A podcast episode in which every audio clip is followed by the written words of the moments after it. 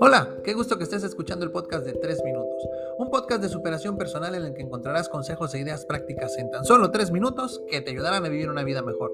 Soy tu anfitrión, Jaciel García, y en este episodio conocerás tres expectativas que echan a perder las relaciones.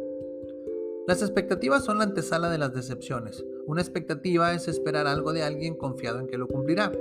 Lamentablemente, las expectativas no cumplidas son la principal razón por la cual las relaciones terminan dañadas, muchas veces de forma irreversible. Por esa razón, el día de hoy te quiero compartir las tres expectativas que echan a perder las relaciones y cómo evitarlas. Expectativa número 1. Esperar que nuestra pareja sea perfecta. Es increíble que muchas personas sigan esperando esto de sus parejas. Es ilusorio pensar que encontraremos una pareja libre de defectos capaz de hacer todo a la perfección. En lugar de eso, comprende que esa persona de quien estás enamorado o enamorada es quien es gracias a sus defectos y sus virtudes. Si quitaras uno de los dos elementos de la ecuación, tu pareja dejaría de ser quien es y entonces no te habrías enamorado de ella en primer lugar. Expectativa número 2. Esperar que nuestra pareja sea telépata.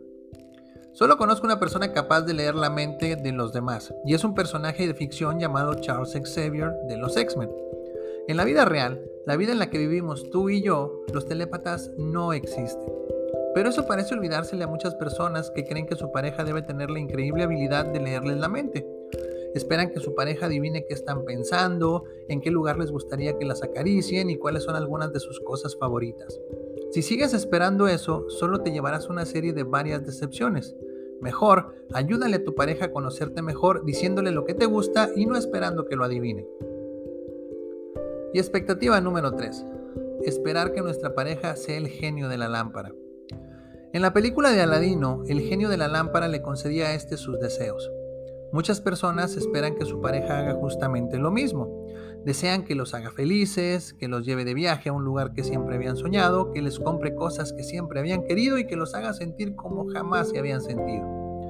El esperar que nuestra pareja juegue el papel del genio que aparece todo como por arte de magia pondrá una gran presión en ella para tratar de cumplirlo y nos hará sentir decepcionados cada vez que no pueda darnos lo que queremos.